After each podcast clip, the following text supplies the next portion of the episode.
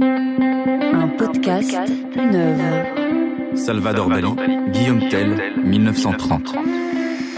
Bienvenue, vous écoutez un podcast, une œuvre, une émission qui vous plonge dans l'univers d'une œuvre du Centre Pompidou, éclairée à la lumière d'un thème d'actualité. Pour cette saison, explorons les liens entre art et thérapie. Pour cela, allons à la rencontre de l'artiste Salvador Dali. Toute la journée, assis devant mon chevalet, je fixais ma toile comme un médium pour en voir surgir les éléments de ma propre imagination. Lecture de Salvador Dali. Quand les images se situaient exactement dans le tableau, je les peignais à chaud, immédiatement. Salvador Dali, l'artiste catalan de Figueras, est à l'écoute de son inconscient. Il attend que passent dans son esprit des idées, des fantasmes, des rêves et des cauchemars, et hop, il les attrape au vol pour les fixer sur la toile.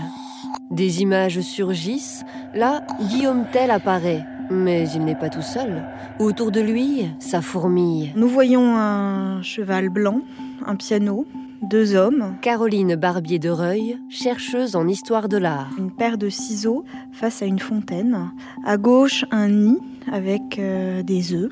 Devant ce nid se tient un, un homme qui se cache le visage et qui a son sexe euh, caché par une feuille sur laquelle se trouve un minuscule euh, insecte. À chaque fois que l'on pose les yeux sur la toile, on découvre de nouvelles choses. Un visage déformé, des doigts pointés, une femme qualifiée, un soleil couchant, des traces de merde. Qu'est-ce que c'est? Qu'est-ce que ça dit? Dali nous donne à voir le plus profond de son être, mais en messages codés. C'est à nous de les analyser. Alors, nous découvrirons une autre manière de voir le monde et de le comprendre. Ça, ça a changé la vie de Dali et ça va changer la nôtre aussi. Chaque tableau est une messe où je livre l'hostie d'un savoir. Il s'agit d'une initiation à la mystique dalinienne. Ceci est un podcast du Centre Pompidou consacré au rapport entre art et thérapie. Bonjour, bonsoir, bienvenue. Avec Dali, nous allons ouvrir les portes de nos inconscients et ouvrir les yeux sur l'au-delà de la réalité. Pour le moment, nous sommes encore dans le conscient. Et dans nos consciences collectives, Salvador Dali, c'est avant tout un personnage public avec sa fière moustache, son accent catalan, sa joute acerbe et son ego surdimensionné. Dali, c'est le prototype Dali en personne. de l'excentrique concentrique. En entrant dans sa peinture, nous allons découvrir ce qui se cache derrière ce personnage public comique et excentrique qui joue au fou pour marquer les esprits. Dali, pouvons-nous entrer dans votre inconscient Entrez Nous entrons. Nous arrivons sur le perron de Guillaume Tell. Cette peinture, Dali l'a peinte en 1930, un an après avoir rejoint le groupe des surréalistes. La matière première de leur art, c'est ce mystérieux inconscient, celui que les psychanalystes essaient d'analyser, celui que les surréalistes essaient d'explorer. Le surréalisme, comme les rêves, nous libère des conventions. Ce que Freud a expliqué avec des mots, le surréaliste le raconte avec des tableaux. Les surréalistes cherchent à se libérer de la raison et de la conscience pour approcher une autre vérité. L'artiste se donne pour mission Patrick Méraud, psychanalyste. de tenter de donner une figure à ce qui est l'inconnu, à ce qui est euh, l'inconnaissable, à ce qui est l'irreprésentable, à ce qui est parfois le terrifiant ou l'horreur. L'inconscient est une zone difficile d'accès. Il n'a pas de forme, pas de texture, pas de représentation. Pour y accéder, il faut s'abandonner à ses rêves, ses délires, ses désirs et son imagination. Salvador Dali est à l'affût. Dès que l'inconscient surgit, il le croque. C'était soudain là devant lui, son double venu d'au-delà. Tout ce qui vibre, ce qui luit, ce qui tressaille, tout ce qui part. Dali, gala, gala, dali, gala, dali, dali, gala. Dali peint ses visions. Il les fait rentrer dans le réel en les fixant sur la toile. Là, Guillaume Tell apparaît. Dali, dites-nous, qui représente-t-il? Guillaume Tell, c'est mon père. Guillaume Tell est debout, face à lui son fils, Dali. Oui, c'est moi-même. Il est recroquevillé dans un coin du tableau. Tout s'oppose entre les deux personnages. On voit un père en pleine lumière, habillé, sauf un sexe qu'il exhibe comme ça largement, doté d'une paire de ciseaux. Et en face, dans l'obscurité, un fils qui euh, semble terrorisé, la tête euh, dans une main, l'autre main qui se dresse comme ça avec un doigt euh, vengeur. Il est nu, il a le sexe caché par une feuille, comme s'il devait être, lui, C'est en 1930 que Dali peint cette scène. Et même si cette image, dont son ensemble nous paraît comme l'image d'un délire surréaliste, elle nous parle de la vie personnelle de Dali et fait écho à ce qu'il est en train de vivre dans le réel. Il y a eu des gros conflits euh, en 1929. Son père a mis euh, son fils euh, à la porte de la maison familiale. Dali met en scène cette mise à la porte de manière symbolique. C'est une manière pour Dali de représenter la puissance paternelle, l'oppression paternelle à une époque de sa vie où il a été rejeté par son père. Le père de Dali, lui, nous explique avec des mots les raisons de cette rupture. J'ai dû renvoyer mon fils de la maison sur l'un des tableaux qu'il a exposés à Paris, il a eu la bassesse d'écrire ces mots insolents Je crache sur ma mère. Sans commentaire. Le père de Dali, dans une lettre à Lorca. Son indignité en est arrivée au comble d'accepter l'argent d'une femme mariée qui, avec le consentement de son époux, le gave pour que le moment venu, il reparte de plus belle. Vous vous imaginez sans doute notre peine face à une telle cochonnerie. Littéralement, Dali est mise à la porte de sa famille. Et plus profondément, derrière ce duel père-fils, on reconnaît le complexe d'Oedipe de Freud. Guillaume Tell, c'est mon père. Moi, le petit enfant qu'il a dans ses bras. Guillaume Tell a des intentions cannibales. Il veut me manger. Le père est le père castrateur, la figure d'autorité qu'il faut tuer pour pouvoir être pleinement soi-même. Dali nous livre ce qui le tourmente au fond de son être en énigme visuelle. Bon, il est gentil, il nous donne quand même quelques indices. Il se sert des mythes connus de tous, Guillaume Tell, et fait allusion aux principes freudiens connus de tous. Le pénis du père, le, père de ciseaux, la, femme euh, exaltée ici, le, symbole phallique. On a surabondance de symboles euh, dits euh, psychanalytiques. Pour se trouver, pour se construire, Salvador Dali se promène dans son inconscient et il met le doigt, enfin le pinceau, sur ses problèmes enfouis. Promenons-nous dans le moi, pendant que le vous n'y est pas. Car si le vous y était, sûrement il nous mangerait. Salvador Dali n'a pas peur de son moi, de son surmoi, de son sous-moi et de l'au-delà de son moi. Il lui fait face et le matérialise en le fixant sur la toile. Alors, l'inconscient, cet inconnu irreprésentable prend corps. Je crois en la résolution future de ces deux états, en apparence si contradictoires que sont le rêve et la réalité, en une sorte de réalité absolue, de surréalité. Salvador Dali joue avec les contraires. Dans ses peintures, le rêve embrasse la réalité, le conscient fait l'amour avec l'inconscient, et ses délires, il les représente avec une technique de peinture très classique, très réaliste. Ce qui est moderne, ça va être euh, le mélange entre une peinture euh, extrêmement réaliste, avec une virtuosité technique, avec les détails, et l'association d'éléments qui euh, d'habitude n'étaient pas associés. Voilà, un âne pourri sur un piano, des ciseaux euh, au-dessus euh, d'une fontaine.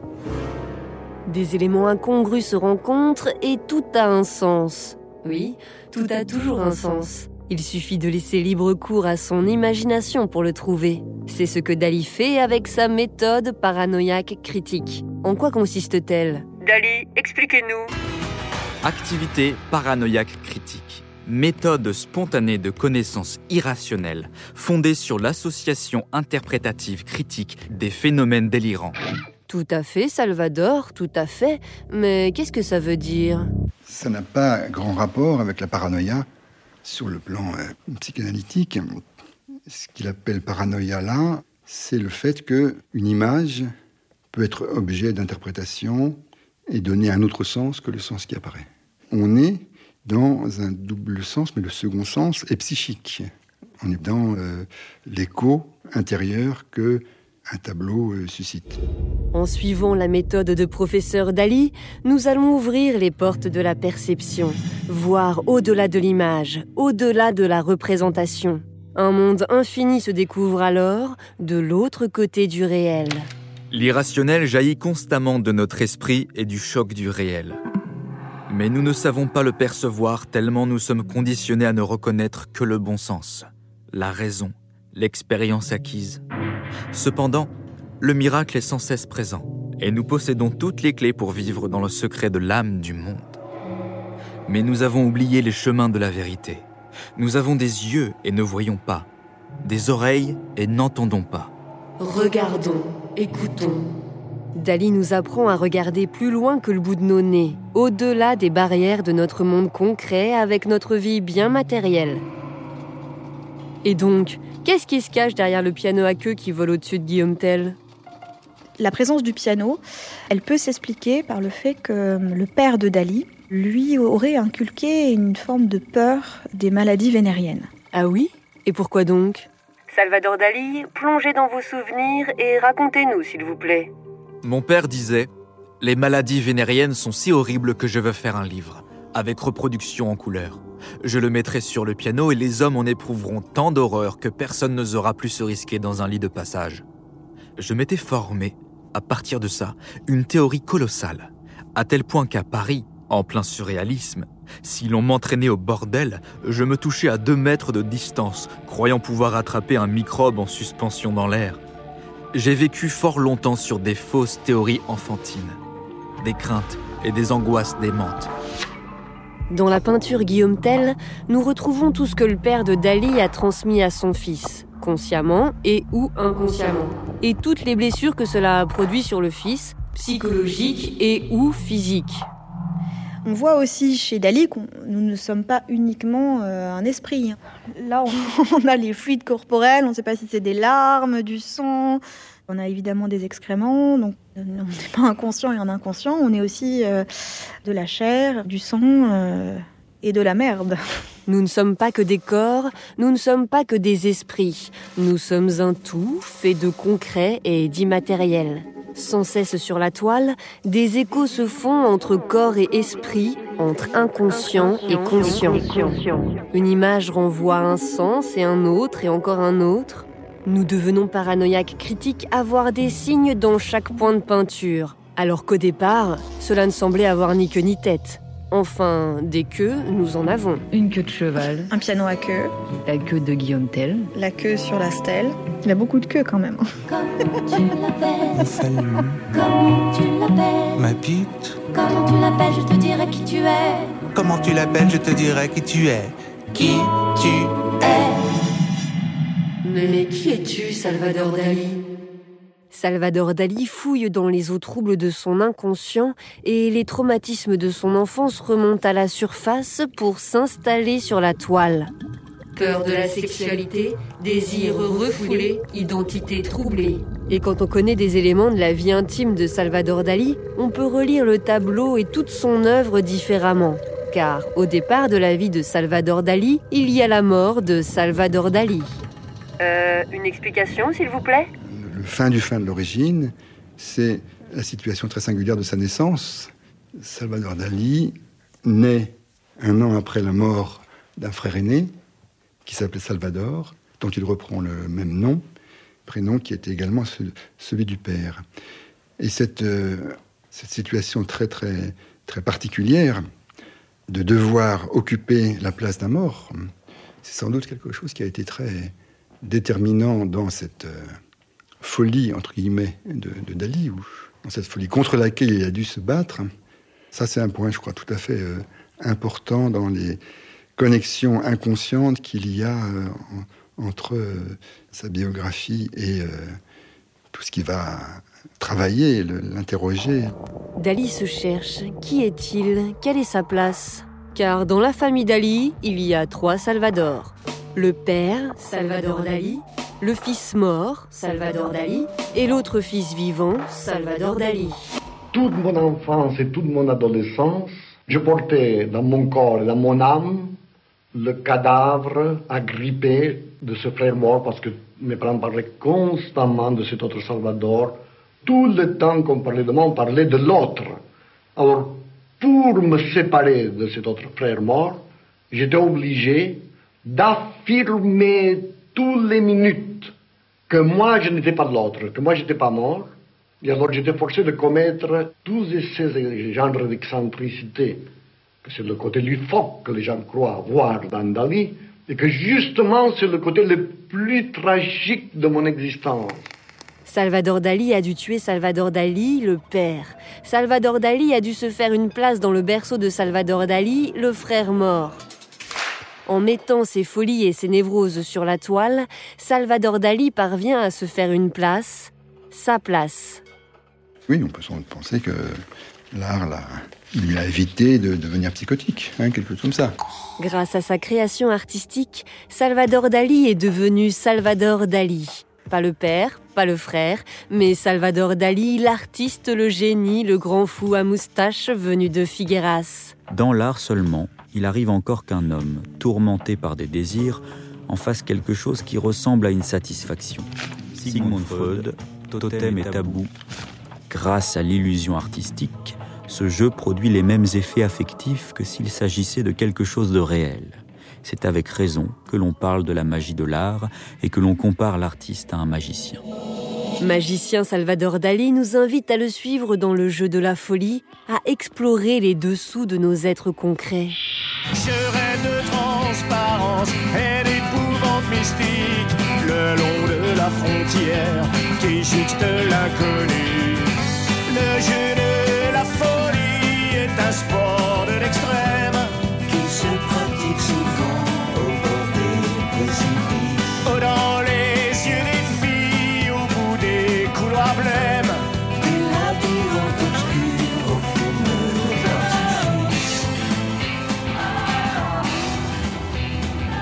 Les peintures de Dali sont des jeux de piste.